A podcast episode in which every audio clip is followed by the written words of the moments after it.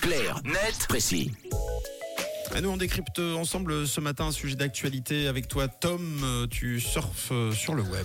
Eh oui, je suis en train de chercher la marche à suivre pour renvoyer un colis qui, euh, que je viens d'acheter en ligne et qui ne convient pas. Ça arrive hein, parfois. Est-ce que Ah ça oui. vous arrive aussi, euh, Camille et Mathieu? Euh, moi, pas vraiment, non. Camille, non? Moi, pas directement, mais j'ai des potes, euh, une en particulière, qui euh, Oui. a tendance à acheter, euh, par exemple, le même article en trois tailles, on va dire un pantalon, trois tailles, et euh, elle prend celui qui lui va et elle ramène les deux. Et franchement, je pense qu'il y a plus de retours que de- d'achats. Eh bien, finalement, vous êtes assez représentatif à vous deux, finalement, de ce qui se passe euh, en Suisse. On estime qu'un internaute sur deux a retourné au moins un achat réalisé sur le net entre avril 2021 et mars 2022.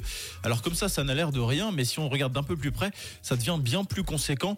Selon l'ONG Public Eye, qui a mené une large enquête à ce sujet, sur les 183 millions de colis livrés en Suisse sur une année, 12% sont renvoyés en moyenne. Ça représente 22 millions de colis. Oh. Là, on sera un peu plus compte, finalement, c'est assez énorme. Waouh. Et euh, comment expliquer euh, que ces chiffres soient si élevés? Alors, eh bien déjà parce qu'on commande beaucoup. 71% des Suisses commandent en ligne contre 58% en moyenne européenne.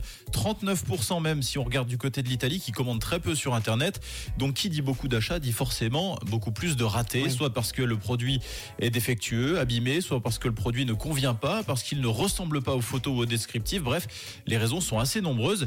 Et puis l'autre raison, c'est aussi parfois la gratuité des retours qui peut pousser le consommateur à acheter sans forcément se poser la question du renvoi et des problématiques qui y sont associées, la logistique et l'écologie notamment. Bon, il y a de plus en plus de marques, non, qui font payer les retours maintenant. Oui, c'est vrai, tu fais peut-être référence à l'enseigne H&M, Camille, qui fait désormais payer les colis retour 2 francs 95. Ouais. Alors sur le papier, l'initiative est bonne, effectivement. Le but étant de dissuader le client d'acheter tout et n'importe quoi, sous peine de payer pas mal en cumulé pour renvoyer ses articles un par un. Sauf qu'en réalité, on se rend compte que cette option est trop facilement contournable. La tribune de Genève note par exemple que pour les clients Plus Member, un club auquel tous les clients peuvent adhérer gratuitement, les renvois restent gratuits. La pratique ressemble donc plus à un écran de fumée servant à se donner bonne conscience qu'à opérer une vraie transition éco- écologique, surtout quand on sait que les marques sont aujourd'hui nombreuses à détruire une partie des produits neufs qui sont retournés. Et comment ça se fait? Eh bien parce que le reconditionnement de certains produits coûte plus cher que leur destruction et leur reproduction ensuite pour une remise sur le marché. Dans son enquête, la TDG a interrogé 9 plateformes actives en Suisse sur cette question justement de la destruction.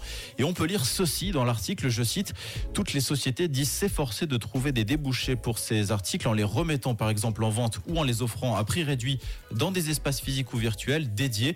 En revanche, ces sociétés ne nient aucune proportion de retour est détruite, mais aucune ne chiffre la part que cela représente. Évidemment, euh, la part euh, et ce chiffre ne serait euh, évidemment pas très flatteur pour la marque. Ouais. La solution pour éviter ça, ça reste quand même d'essayer en magasin.